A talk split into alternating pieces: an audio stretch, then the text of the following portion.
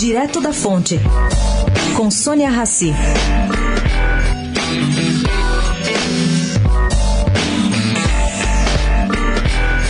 Gente, eu quero lembrar aqui hoje que há pouco mais de um ano, o governador Geraldo Alckmin celebrava a eleição do prefeito João Dória. Ele tomou isso como uma vitória pessoal, uma vez que ele bancou a indicação, contrariando vários setores do PSDB.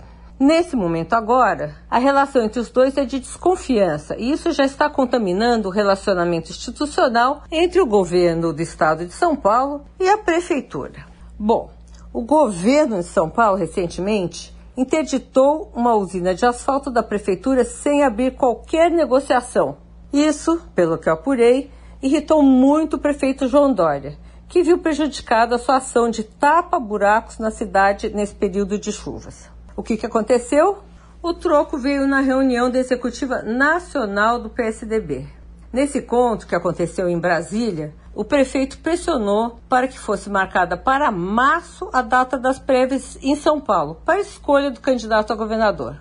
O governador Alckmin não gostou e chegou a dizer que não seria encurralado por ninguém.